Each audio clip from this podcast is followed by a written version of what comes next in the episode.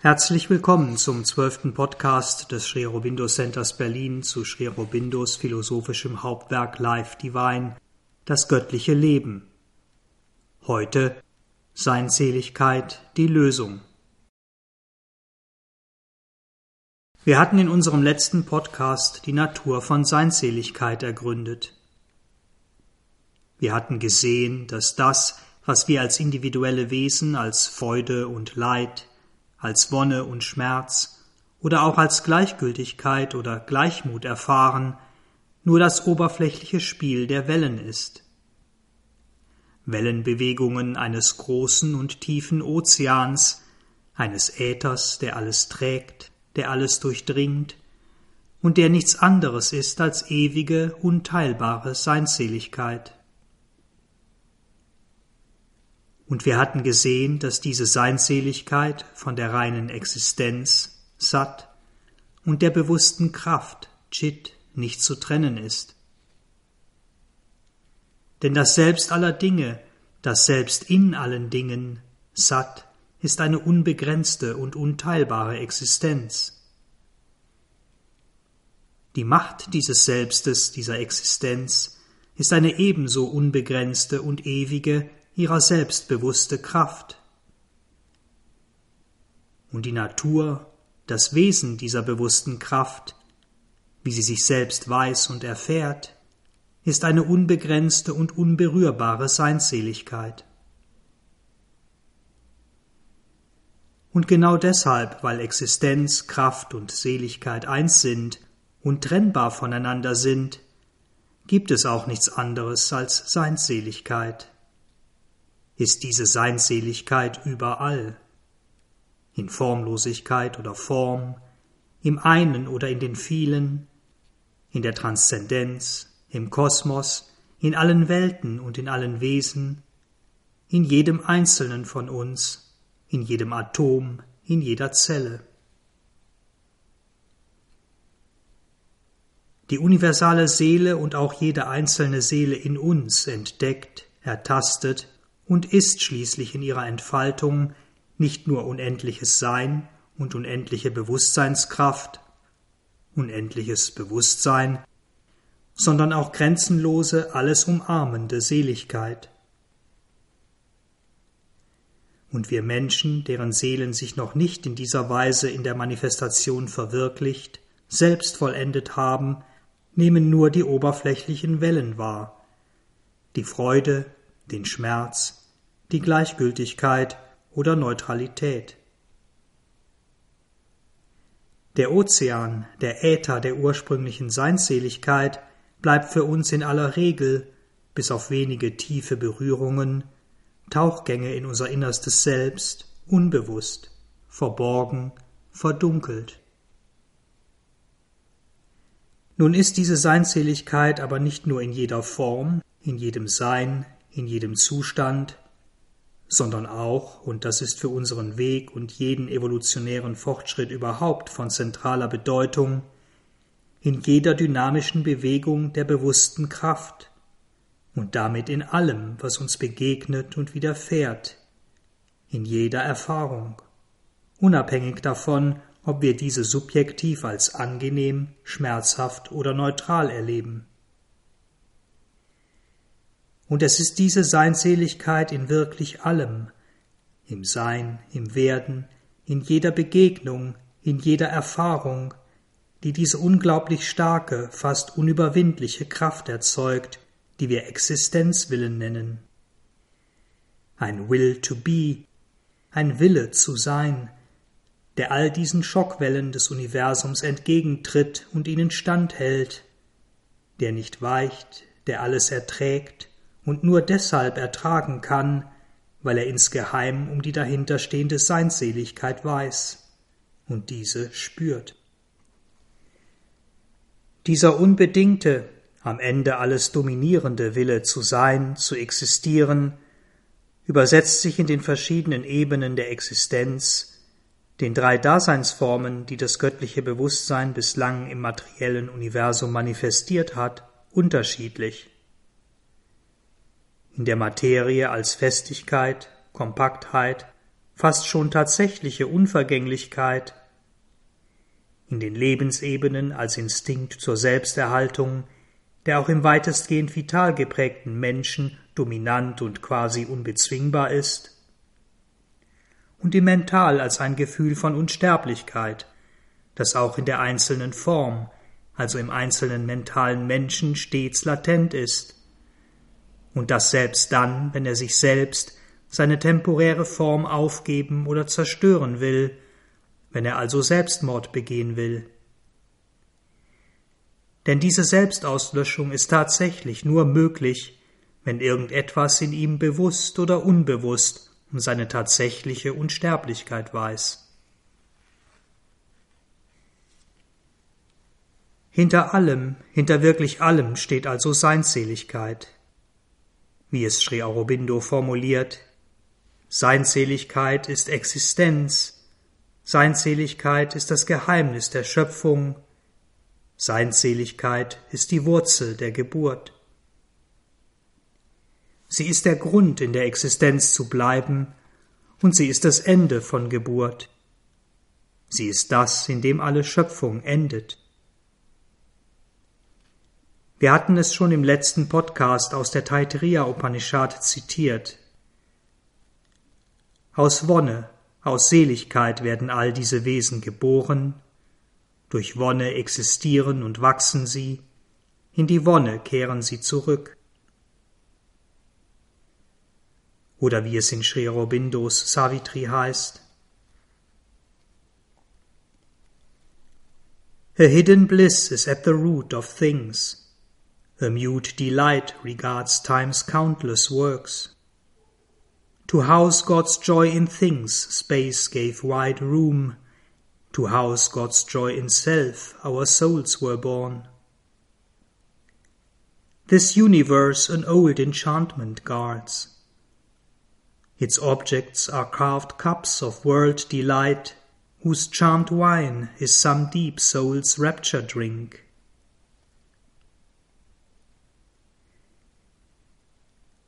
Eine verborgene Seligkeit ist an der Wurzel der Dinge.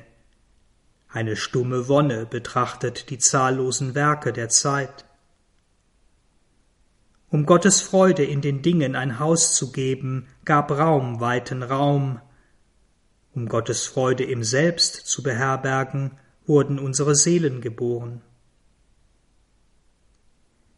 Dieses Universum hütet einen alten Zauber. Seine Objekte sind verzierte Kelche der Weltenwonne, deren verzauberter Wein einer tiefen Seele Verzückungstrank ist. Damit sind wir an einem Punkt, an dem wir eine große und wichtige Synthese vornehmen können eine Harmonisierung der verschiedenen und durchaus kontroversen spirituellen Philosophien, metaphysische Kathedralen, die nicht nur die indische Welt grundlegend geprägt haben, sondern die sich auch in uns selbst und in unseren eigenen spirituellen Konzepten, in unseren spirituellen Vorzügen und Abneigungen wiederfinden. Denn wir Menschen haben die Neigung, dieses eine Höchste, dieses unteilbare Satchitananda aufzubrechen und den einzelnen Aspekten Sein, Bewusstsein, Seligkeit eine Art unabhängiges Dasein zuzuschreiben.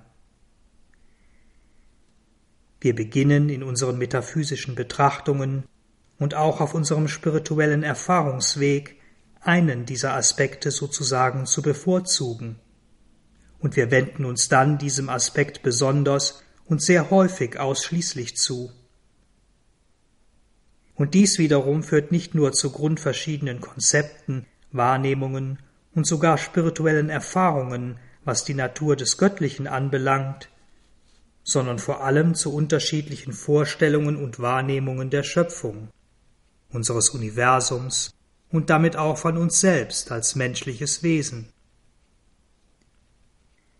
Stellen wir das reine, unbegrenzte und unteilbare Sein, das reine Existierende, satt ins Zentrum unseres Sehnens und Strebens, dann wird die bewusste Kraft und die ihr innewohnende Glückseligkeit zu etwas Nachgeordnetem, etwas Nachrangigem, und das Universum als Resultat des Wirkens dieser bewussten Kraft ebenso.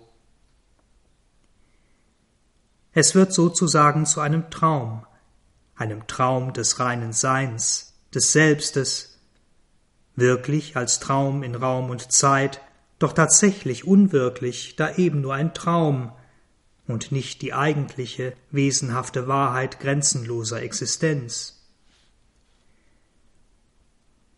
Selbst wenn dieser Traum ewig ist, wenn Schöpfung immer währt, ob entfaltet oder vorübergehend in sich ruhend, es bleibt ein Traum.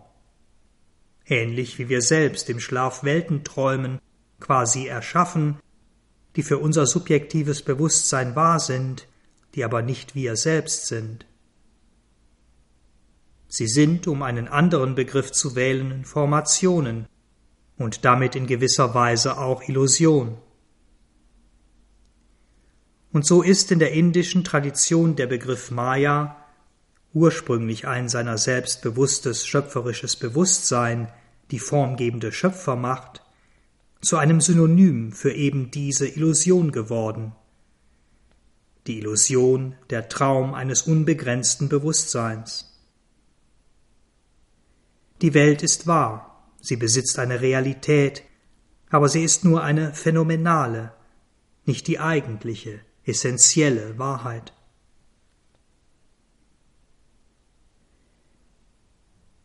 Wenn wir die Welt nur als dynamisches Bewusstsein, als sich in Welten und Formen ergießende bewusste Kraft, als Mutter, als Shakti betrachten und erfahren, dann tritt die reine Existenz, das Selbst quasi vollständig in den Hintergrund.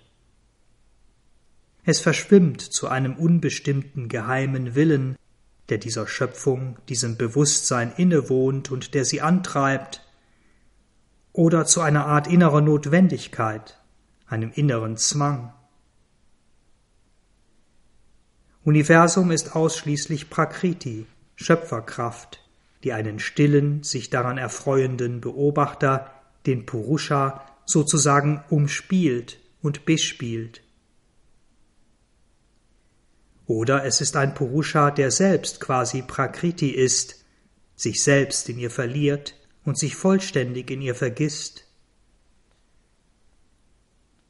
Bewusstseinskraft, Schöpfung, Shakti ist real, das reine Sein sekundär, wenn überhaupt als gesonderte Entität existent und nicht ebenfalls Teil dieser schöpferischen Bewusstseinsmacht. Betrachten wir all dies, die gesamte Weltenexistenz als Seligkeit, dann sehen wir sie, erfahren wir sie als ein wunderbares Spiel, lila. Er selbst, das Göttliche, die Seele aller Dinge, ist Spiel, Spieler und Spielplatz zugleich. Er kreiert immer neue, unzählige Formen, immer neue Szenerien, schreibt unaufhörlich neue Drehbücher.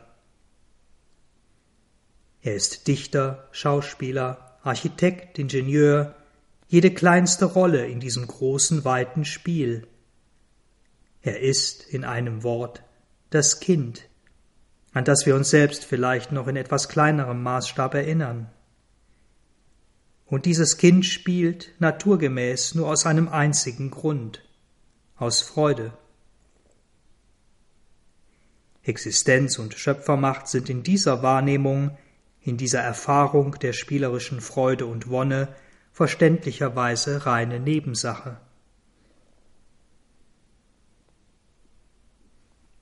Wenn wir nun diese drei Prismen Sein, Bewusstsein, Seligkeit so eng nebeneinander legen, wie wir es gerade getan haben, dann sehen wir recht deutlich, dass die Trennung, die wir in unserem philosophischen Mental erzeugt haben, nicht aufrechtzuerhalten ist, im Grunde gar nicht existiert. Sie und die sich darauf gründenden spirituellen Erfahrungen sind nicht nur miteinander vereinbar, sie sind auch alle drei absolut notwendig notwendig, um die wirkliche, vollständige Wahrheit der Dinge zu erfassen und das Leben und die Welt und auch das göttliche Selbst ganzheitlich zu verstehen und zu erfahren. Tatsächlich ist die Welt, in der wir leben, zunächst einmal eine Bewegung von Kraft, von schöpferischer Dynamik. Dies ist das erste offensichtliche Gesicht, das sie uns zeigt.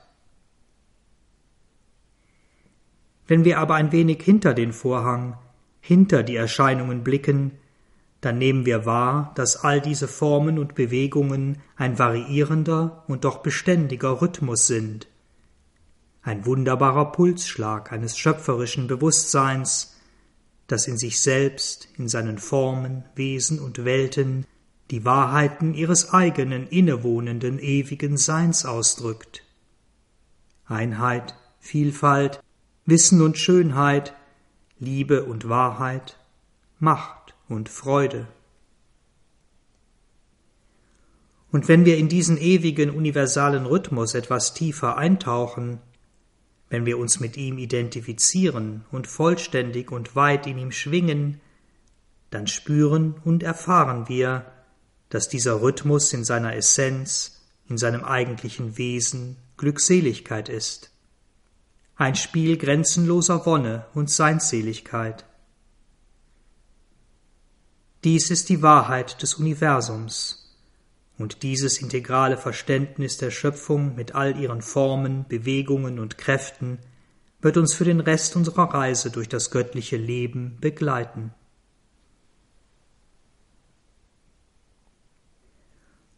Für uns als Individuum hat diese Wahrnehmung, dieses integrale Verständnis sehr weitreichende Schlussfolgerungen.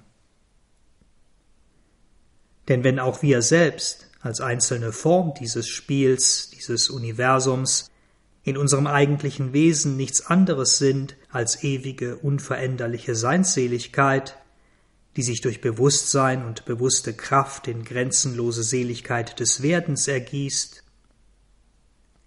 Und wenn wir dann ebenfalls annehmen müssen, dass hinter dieser bewussten Bewegung, hinter all unseren Erfahrungen ein unteilbares bewusstes Sein steht, das selbst diese Glückseligkeit ist und all unsere Erfahrungen in dieser Glückseligkeit stützt, dann können unsere gewöhnlichen Wahrnehmungen von Freude, Leid und neutraler Gleichgültigkeit oder Gleichmut nur oberflächlich sein. Oder anders gesagt, das, was diese oberflächlichen Variationen diese oberflächlichen Wellen einer grundlegenden unteilbaren Seinseligkeit wahrnimmt und empfindet, kann nicht unser wahres Selbst sein, sondern nur eine Art Repräsentant dieses Selbstes in unserem äußeren Wesen. Ein Repräsentant, ein Ich, ein Ego, das in unserem geteilten und vom Universum getrennten Bewusstsein den Kontakt mit den an sich weiten, harmonischen, freudvollen Bewegungen und Kräften unvollständig oder verzerrt übersetzt.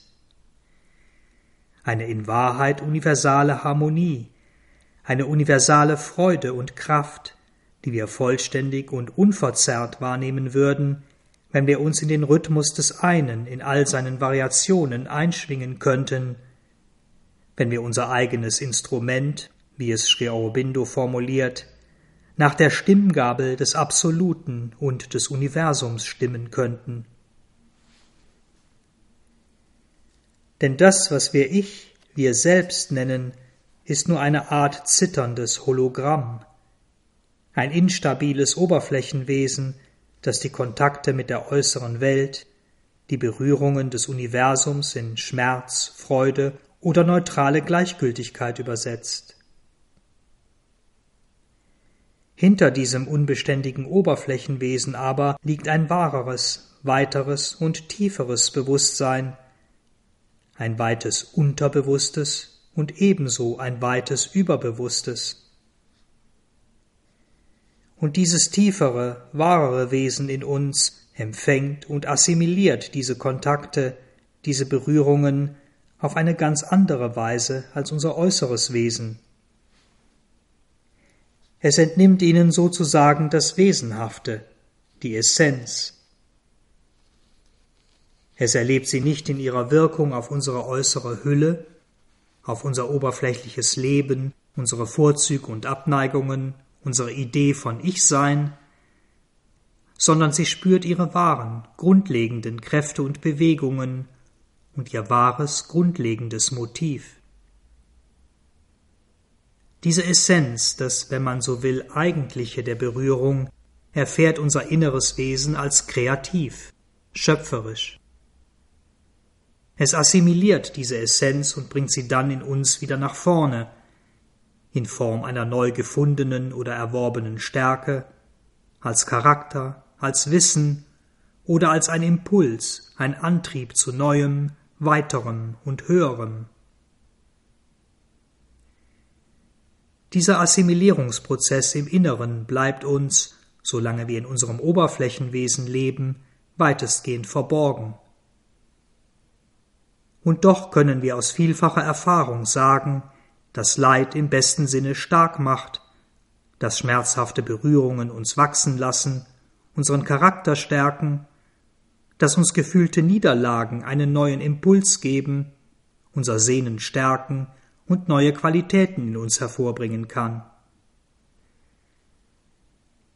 Und wir beginnen zu ahnen, dass all diese Berührungen mit ihren unterschiedlichen Übersetzungen im äußeren Wesen, dass die Assimilierung dieser Kontakte durch unser wahres inneres Wesen der eigentliche Schlüssel für unser Wachsen, unseren Fortschritt, für Evolution überhaupt ist.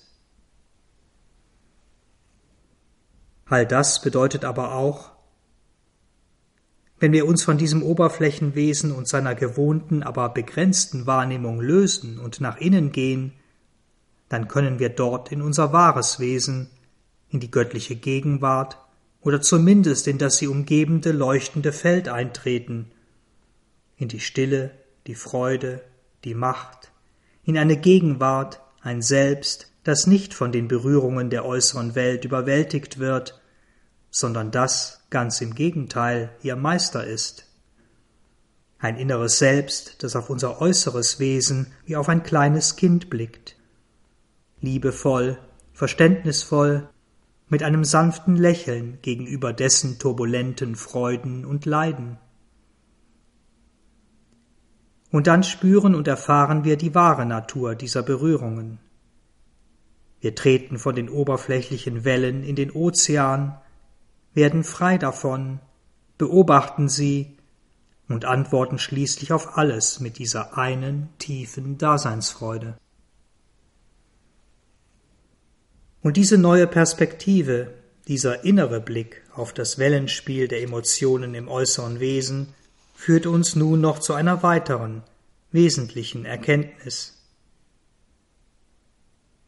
Denn wenn unsere Wahrnehmung von Freude, Leid und neutraler Erfahrung im äußeren Wesen, wenn unser gegenwärtiges äußeres Wesen überhaupt nur vorübergehender Natur ist, eine vorübergehende Formation, eine Art, wie Sri Aurobindo es formuliert, Zwischenergebnis unserer noch unvollkommenen menschlichen Evolution, dann sind unsere Erfahrungen von Freude, Leid und Neutralität nicht absolut, endgültig, sondern relativ und damit veränderbar. Anders gesagt, unsere gewöhnlichen Reaktionen auf bestimmte Kontakte mit der Welt, auf Berührungen durch das Universum sind nicht mehr als eine Gewohnheit, und es liegt in unserer eigenen Hand und auch in unserer eigenen Macht, diese Gewohnheit zu verändern. Wir sind es gewohnt, auf eine Beleidigung mit einer inneren Ablehnung, einem inneren Schmerz zu antworten, aber wir könnten im Grunde auch ganz anders darauf reagieren, etwa mit dem genauen Gegenteil, mit Freude oder Dankbarkeit. Oder wir könnten, und das liegt, wie Sri Aurobindo betont, auch im Rahmen unserer Fähigkeiten, auf jede äußere Berührung mit der wahren und weiten Wonne, dieser unberührbaren Seinsseligkeit antworten, die wir in unserem wahren inneren Wesen sind. Dies mag zunächst noch zu einer Art Doppelreaktion führen. Das äußere Wesen reagiert mit Ablehnung, Wut, Ohnmacht, das Innere quasi zeitgleich und ebenso spürbar mit der stillen, unveränderlichen Freude im Herzen oder sogar schon mit der aktiven Freude einer Assimilierung, der Freude über einen nun anstehenden oder schon bewirkten inneren Fortschritt. Doch auch unser Oberflächenwesen kann sich nach und nach daran gewöhnen, diese Freude von innen aufzunehmen, sie, wie wir so schön sagen, zu verinnerlichen und dann auch im Äußeren in dieser Vibration der Seinseligkeit zu antworten. Dies ist der eigentliche Sieg, die Veränderung unserer Natur, unseres Charakters. Und genau dies und nicht etwa nur ein freudvolles Detachment, eine innere Losgelöstheit, ist das Ziel des integralen Yoga. Nun ist diese Veränderung der äußeren Natur, dieser grundlegende Paradigmenwechsel im Mental noch verhältnismäßig einfach. In einem Intellekt, der wirklich vollständig von allen emotionalen und nervlichen Verbindungen gelöst ist, der sich sozusagen frei im Raum bewegt, der neutral von allen Vorzügen und Abneigungen beobachtet, analysiert, abwägt, können wir die gewohnheitsmäßige Reaktion auf bestimmte äußere Einflüsse tatsächlich einigermaßen leicht beeinflussen und wenn notwendig auch grundlegend modifizieren. Ebenso wie wir uns etwa ohne Probleme vorstellen können, dass 3 plus 2 gleich 6 anstatt 5 ist und dies auch ohne Probleme lernen und verinnerlichen könnten, so könnten wir unseren Intellekt auch so ausrichten und programmieren, dass wir auf eine Beleidigung nicht mit Abwehr, sondern mit neutraler Gleichgültigkeit oder Gleichmut reagieren. Oder sogar mit mentalem Wohlwollen, mit der Einsicht oder der Haltung etwa, dass diese Beleidigung für unseren Fortschritt hilfreich sein könnte und dass wir dem Universum oder dem Göttlichen deshalb dafür dankbar sein können.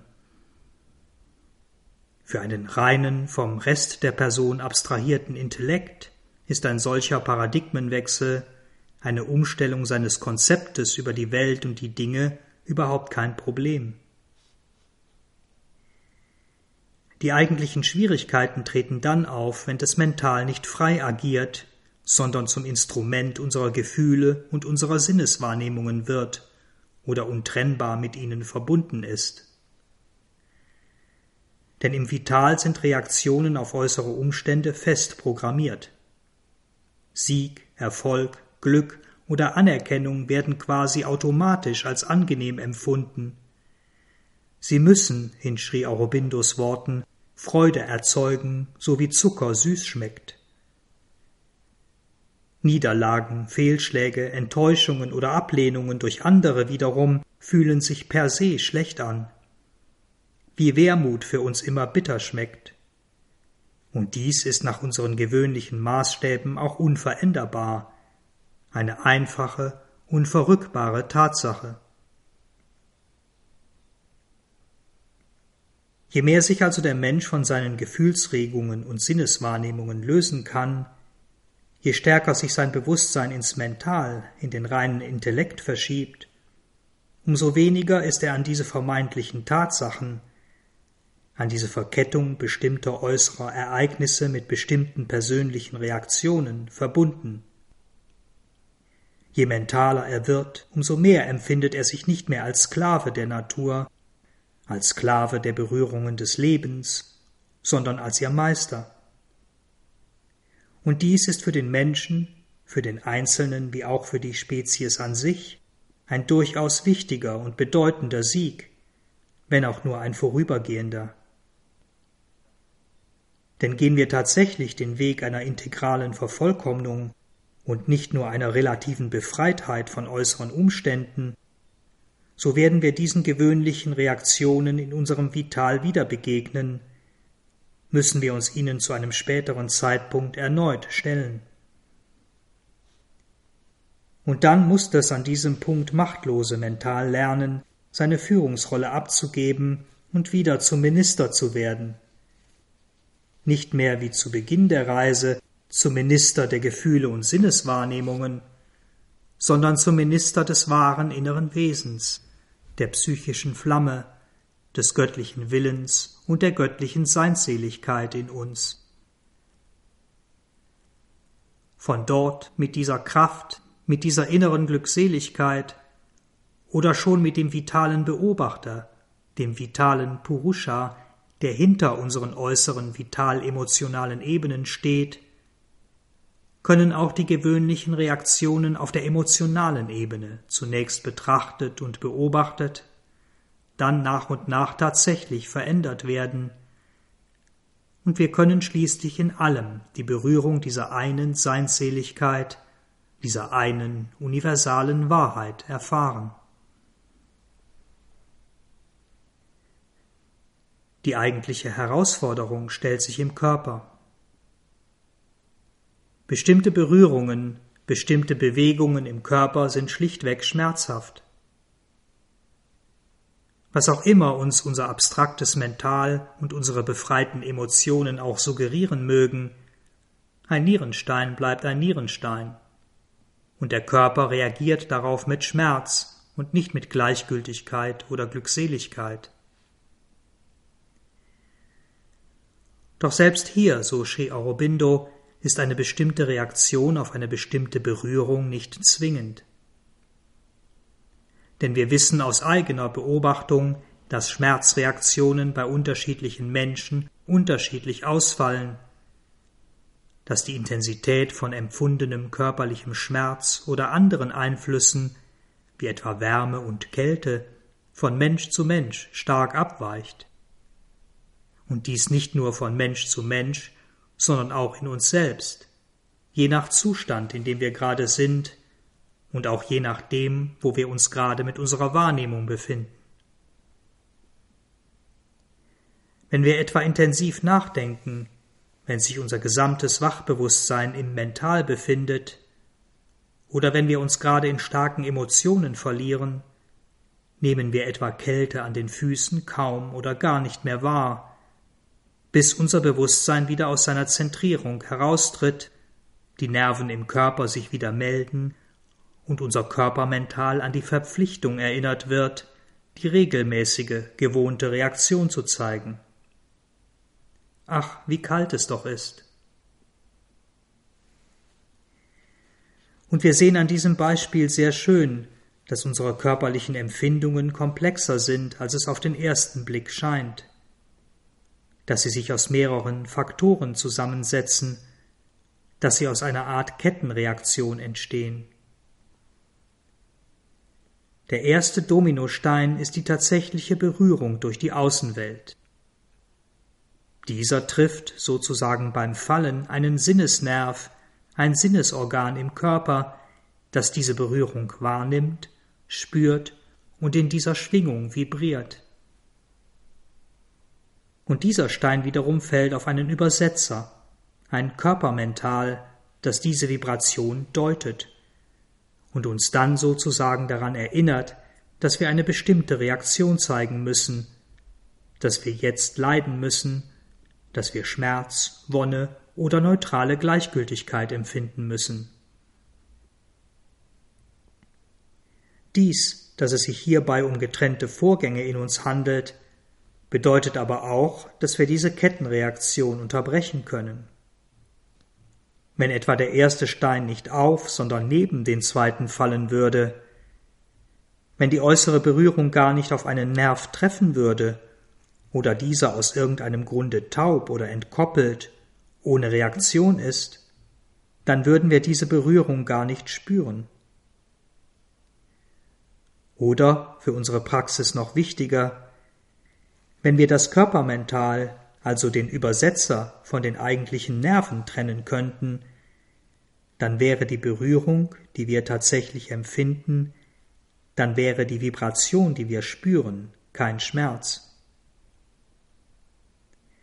Und noch mehr, wir können diesen Übersetzer nicht nur entkoppeln, sondern auch umprogrammieren. Wir können die automatische Antwort dieses Computers auf eine bestimmte Reaktion, den If-Then-Pfad, wenn man so will, umschreiben. Und dies sogar so, dass unser tatsächliches Empfinden bei einer bestimmten Berührung zum Gegenteil dessen wird, was wir gewohnt sind. In der klassischen Hypnose geschieht das etwa in der Weise, dass unser gesamtes gewöhnliches Wachbewusstsein von unserer tatsächlichen Wahrnehmung getrennt wird und unser inneres Wesen das innere Mental, das innere Vital, das innere Körperbewusstsein die Führung übernehmen. Innere Wesensteile, die der universalen Wahrheit der Dinge, die Seinseligkeit ist, näher stehen und die in ihrer Reaktion auf bestimmte Berührungen frei sind. Dieser Zustand ist naturgemäß ein unnatürlicher und nicht der, auf den wir uns in unserem gewöhnlichen Bewusstwerdungsprozess stützen können, doch wir können, wie Sri Aurobindo betont, diese Freiheit durchaus auch im Wachbewusstsein erlangen. Und es ist ein spannendes Experiment, dies bei den etwas sanfteren Berührungen der Natur, mit Kälte und Wärme etwa, einmal zu versuchen und dabei ein wenig mit seinem Bewusstsein zu spielen, es im Körper zu verschieben, es von den Nerven oder vom Körpermental zu trennen, oder es sogar ins Gegenteil zu programmieren, so dass sich warm kalt anfühlt und kalt warm. Diese Annullierung von bestimmten nur vermeintlich zwingenden Gesetzmäßigkeiten von Ursache und Wirkung, diese Auflösung der Idee oder des Konzeptes, dass bestimmte äußere Einflüsse zwangsläufig Reaktionen von Freude, Leid oder Schmerz hervorrufen müssen, führt uns noch einmal zurück zu der ursprünglichen, grundlegenden Frage. Denn wenn Schmerz eigentlich auch Freude sein kann, was dann ist Schmerz überhaupt? Welche Rolle spielt er in der Evolution und damit auch in uns selbst? Wir hatten schon gesehen, dass Leid und Schmerz eine Wahrnehmung ist, die wir als Individuum haben, die eine Perspektive des Individuums ist. Wir als kleines, verletzbares Wesen befinden uns in einem großen, weiten, unglaublich vielfältigen und dynamischen Spiel universaler Kräfte, die in jedem Augenblick durch äußere Ereignisse und Berührungen auf uns einwirken, die uns erfreuen, aber auch verwunden, die uns stärken und die uns ebenso schwächen oder verstümmeln können, die uns aufbrechen und die uns Menschen, dieses vorübergehende mentale, emotionale und physische Konstrukt, das wir Ich nennen, teilweise oder vollständig auflösen oder auslöschen können. Leid und Schmerz sind in diesem Zusammenhang nichts anderes als ein emotionales bzw. physisches Zurückschrecken, eine Art Zusammenziehen dieses menschlichen Konstruktes vor einem Kontakt, einer Berührung, die es selbst als schädlich oder gefährlich für sein eigenes Bestehen, sein eigenes kleines Sein wahrnimmt. Sie sind, in anderen Worten, ein Hinweis der Natur, dass wir etwas vermeiden sollen, wie etwa den Griff auf die Herdplatte, oder dass etwas geheilt werden muss, eine innere oder äußere Wunde, eine Verbrennung, was auch immer. In einer rein materiellen Form, in einem Stein, einem Gegenstand, spielen Leid und Schmerz keine Rolle. Sie sind schlicht nicht notwendig. Der Schutz der Materie selbst liegt in ihrer Kompaktheit, ihrer Dichte, in ihren materiellen, rein mechanischen Aspekten. Sobald aber das Leben in die Schöpfung tritt, oder genauer, wenn das Leben damit beginnt, einzelne materielle Formen in Besitz zu nehmen, muss die Natur dieses Element, Schmerz und später auch Leid, in die Schöpfung einführen um eben genau diese Lebensform zu schützen, sie vor zu starken, schädigenden Kräften zu warnen oder sie dazu zu veranlassen, das, was offensichtlich in Disharmonie ist, zu heilen. Und solange das Mental, solange unser Denken diesen Lebensebenen, diesen Lebensimpulsen, dem Diktat des Lebens und des lebendigen Körpers unterworfen ist, solange wir den daraus entstehenden egoistischen Impulsen und Motiven unterliegen, solange müssen Leid und Schmerz in eben dieser Funktion bestehen bleiben. Aber, und das spüren wir selbst jetzt schon sehr deutlich, wenn es um emotionales Leid geht, wenn und in dem Maße, in dem sich unser Mental von den eigenen Vorzügen, Abneigungen, Wünschen und Vorstellungen löst, wenn es zu dem wird, was es eigentlich ist, wenn es abstrakt, schließlich universal denkt, wenn es aufhört, alle Dinge nur auf sich selbst, auf dieses kleine verletzbare Ich zu beziehen, dann nimmt das emotionale Leiden deutlich ab, verliert mehr und mehr seine ursprüngliche Funktion. Und deshalb ist es logisch, kann eigentlich gar nicht anders sein, als dass es irgendwann eigentlich nicht mehr notwendig ist und nur noch gewohnheitsmäßig zu uns zurückkehrt. Bis auch diese Gewohnheit, ihrer eigentlichen treibenden Motivkraft beraubt, nach und nach abebbt und die Seele die vollständige Herrschaft über die Materie, unseren Körper und über die egoistische Begrenztheit unseres gewöhnlichen Mentals und unserer gewöhnlichen Reaktionen übernimmt. Das Ende von Leid und Schmerz ist also nicht nur möglich, sondern gewiss. Sie sind offenbar nur eine vorübergehende Stufe in der Evolution, und sie verändern ihren Charakter schon spürbar während des Prozesses unserer eigenen individuellen Bewusstwerdung. Und wenn wir von diesem individuellen Bewusstsein in ein universales Bewusstsein treten, wenn wir nicht mehr darauf schauen, was ein Kontakt, eine Berührung mit unseren Sehnsüchten, Wünschen und Ängsten macht, mit unseren Ideen von eigenem Sein und Werden, wenn wir stattdessen das wahrzunehmen beginnen, was hinter dieser Berührung steht, die allgegenwärtige universale Seinsseligkeit, dann ist das Ende von Leid und Schmerz, die tatsächlich nur in der Wahrnehmung der individuellen Form existieren, in greifbarer Nähe.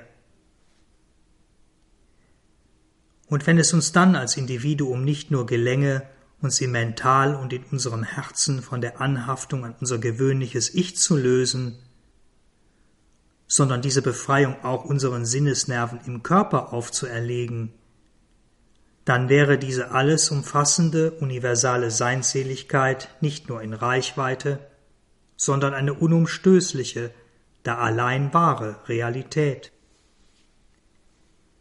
Denn dann wären wir in all unseren Wesensteilen eins mit der universalen Seele, mit dem universalen göttlichen Bewusstsein, und wir würden in jeder Berührung, wie kraftvoll und zerstörerisch sie für die einzelne Form auch sein mag, diese eine alles durchdringende Wonne spüren, die Essenz und den wahren Geschmack aller Dinge. Rasa, wie es in der indischen Tradition heißt. Sri Aurobindo nennt ein sehr schönes und eingängliches Beispiel, wie wir auf einer gewissen Ebene, nämlich in unserem ästhetischen Empfinden, dieses Rasa, diese Essenz der Dinge auch schon heute in unserem gewöhnlichen Bewusstsein regelmäßig erfahren. Denn in wirklich wahrer, schöner, gelungener Kunst oder Dichtung erfreuen wir uns in gewisser Weise an allem, dem Traurigen, dem Schrecklichen, sogar am Furchtbaren, eben weil wir all dies dann nicht auf uns selbst beziehen, auf unsere eigenen Vorstellungen und Konzepte, und weil wir dann nicht, wie sonst üblich, in den gewohnten Verteidigungsmechanismus der Natur verfallen. Natürlich ist dies nur eine Analogie, eine Zwischenstufe, denn die wirkliche Wonne, die eine Seinsseligkeit, würde nicht nur durch traurige oder schreckliche Phänomene hindurchscheinen, sondern sie vollständig beseitigen. Aber wir können uns an diesem Beispiel, wie ich finde, ganz gut bewusst machen, wie und mit welchen inneren Schritten wir uns diesem Ziel nähern können. Und der erste Schritt ist tatsächlich der, nicht alles, was geschieht, was uns zustößt, was man uns sagt oder über uns sagt, auf sich selbst zu beziehen. Die endgültige Befreiung allerdings, eine Befreiung von Leid und Schmerz in all unseren Wesensteilen, auch im Körperbewusstsein, kann, wie Sri Aurobindo ausführt, nur dann eintreten, wenn diese Universalisierung des Bewusstseins in all diesen Ebenen unseres Wesens verwirklicht ist. eine universale Ästhetik, ein universales Mental, also ein universaler und nicht persönlicher Standpunkt von Wissen, eine universale Losgelöstheit von allen Dingen und doch keine Gleichgültigkeit, sondern Mitgefühl und Wohlwollen in unserem emotionalen Wesen und unseren Sinneswahrnehmungen. Der erste Schritt auf diesem unter Umständen recht langen Weg aber ist zunächst Aushalten, Endurance, Ausdauer, Durchhaltevermögen, was, wenn wir dies beharrlich tun, in eine gewisse Form von Überwindung mündet. Ein auf allen Ebenen gelebter Stoizismus, wenn man so will. Diese Haltung, diese Seinsweise führt uns fast zwangsläufig in einen Zustand von Equality, von Gleichheit gegenüber allen Berührungen, eine Gleichheit, die sich entweder in einer neutralen Indifferenz oder einer meist stillen, in allem gleichen Freude ausdrückt.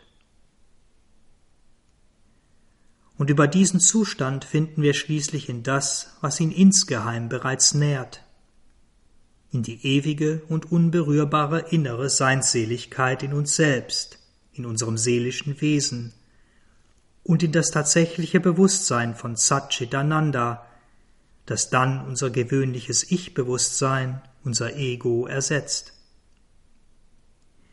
Und dieses Bewusstsein von Satchitananda wiederum kann zwei Formen annehmen. Es kann transzendent sein, jenseits alles Universalen, auch der universalen feinstofflichen Welten. Dies ist der Pfad des Asketen, der Pfad der neutralen Indifferenz gegenüber allem, oder es kann transzendent und universal sein. Dann ist die erfahrene Wonne nicht eine entfernte, entrückte Seligkeit, sondern sie ist auch im Universum mit all seinen Phänomenen allgegenwärtig, allumfassend. Der Pfad dorthin ist Surrender, Überantwortung, die Auflösung des Ego im Universalen und der Besitz der in allem gleichen Freude, statt der neutralen Indifferenz. Dies ist der Weg der alten vedischen Seher und Mystiker. Treten wir nun noch einmal einen Schritt zurück und betrachten das ganze Bild. Wir sehen, wie eine unbegrenzte, unteilbare Existenz, die in ihrem reinen Bewusstsein Glückseligkeit und Wonne ist, aus ihrer grundlegenden Reinheit hervortritt und sich in ein Spiel bewusster Kraft entfaltet. In ein Spiel vielfältiger Phänomene, Bewegungen und Formen, das wir Menschen Universum nennen. Diese bewusste Seinsseligkeit ist zunächst in Materie absorbiert, unbewusst. Sie tritt dann in der Lebensnatur als eine eher neutrale, eine vegetative und instinktive Bewegung hervor, um danach in Mental und Ego einen dritten Zustand anzunehmen, die uns Menschen vertraute dreifache Schwingung von Freude, Gleichgültigkeit und Leid. Die natürliche Reaktion eines kleinen, begrenzten Wesens auf die Berührungen und Schockwellen der weiten, universalen Kraft. Und schließlich wird sich diese Seinseligkeit als das offenbaren, was sie wirklich ist, auch in der einzelnen Form, nämlich dann, wenn diese Form sich selbst weitet, wenn sie universal wird, wenn sie ihr eigenes Selbst findet und ist, wenn die eigene Natur überwunden wird.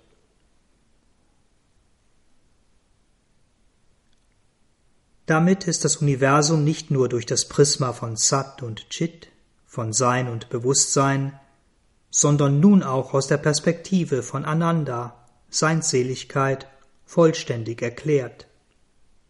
Oder fast.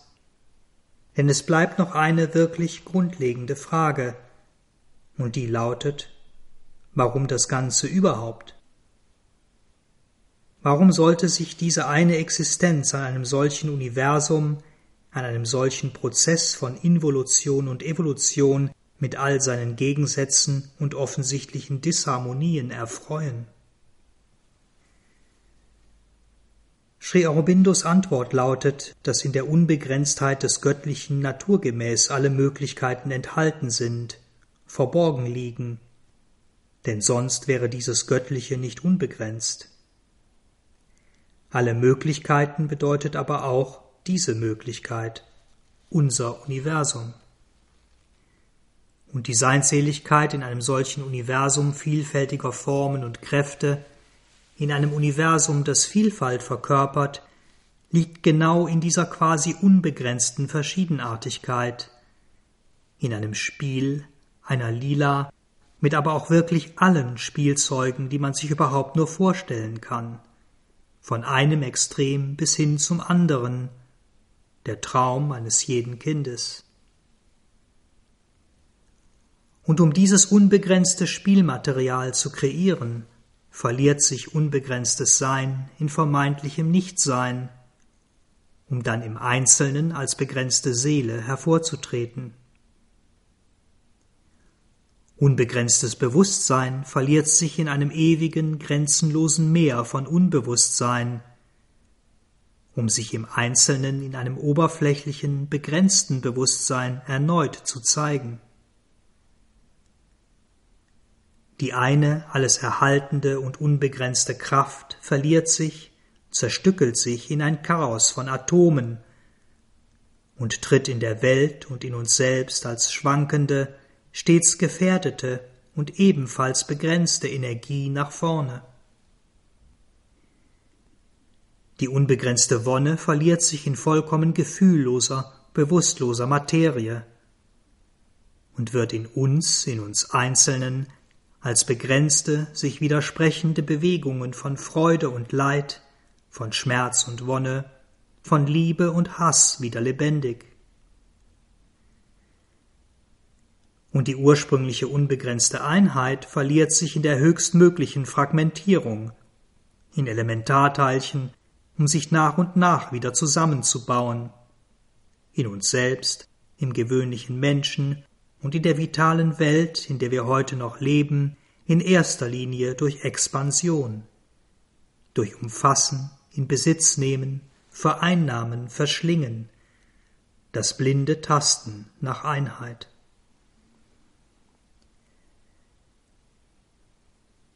Dies ist das Spiel des einen und ewigen Kindes, des Höchsten, des Göttlichen mit sich selbst und seinen Formen.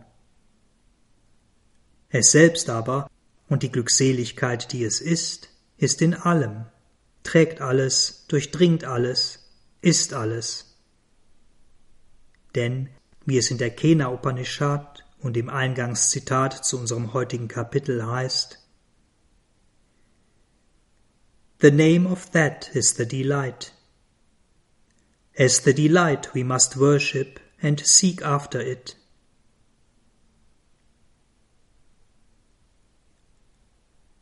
Der Name von jenem ist Seligkeit. Als Seligkeit müssen wir es verehren und suchen.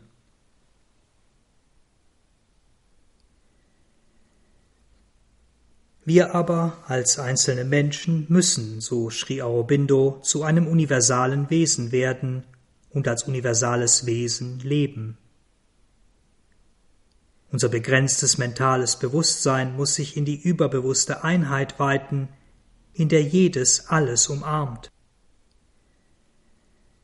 Unser enges Herz muss diese grenzenlose Umarmung lernen und seine Begierden, Wünsche und inneren Konflikte durch universale Liebe ersetzen. Unser kleines vitales Wesen muss sich weiten und all die Schockwellen des Universums aufnehmen und tragen, um universale Wonne zu sein. Und unser physisches Wesen, unser Körper, darf sich nicht mehr als getrenntes Wesen wahrnehmen, sondern als eins mit dem gesamten universalen Fluss dieser einzigen unteilbaren Kraft, die in allen Dingen ist.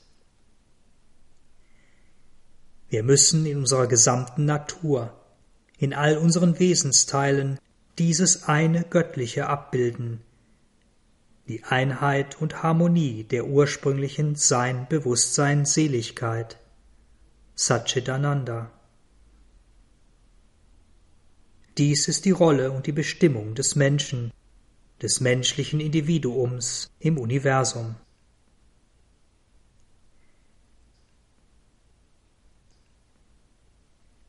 Vielen Dank fürs Zuhören, habt weiter einen schönen Tag oder Abend. Wir hören uns wieder beim nächsten Kapitel, die göttliche Maya. Uns, das Sri Aurobindo Center Berlin, findet ihr unter www.sacb.de, wo auch weitere Texte, Vorträge und andere Beiträge zu Sri Aurobindo und Sri Aurobindos Yoga eingestellt sind.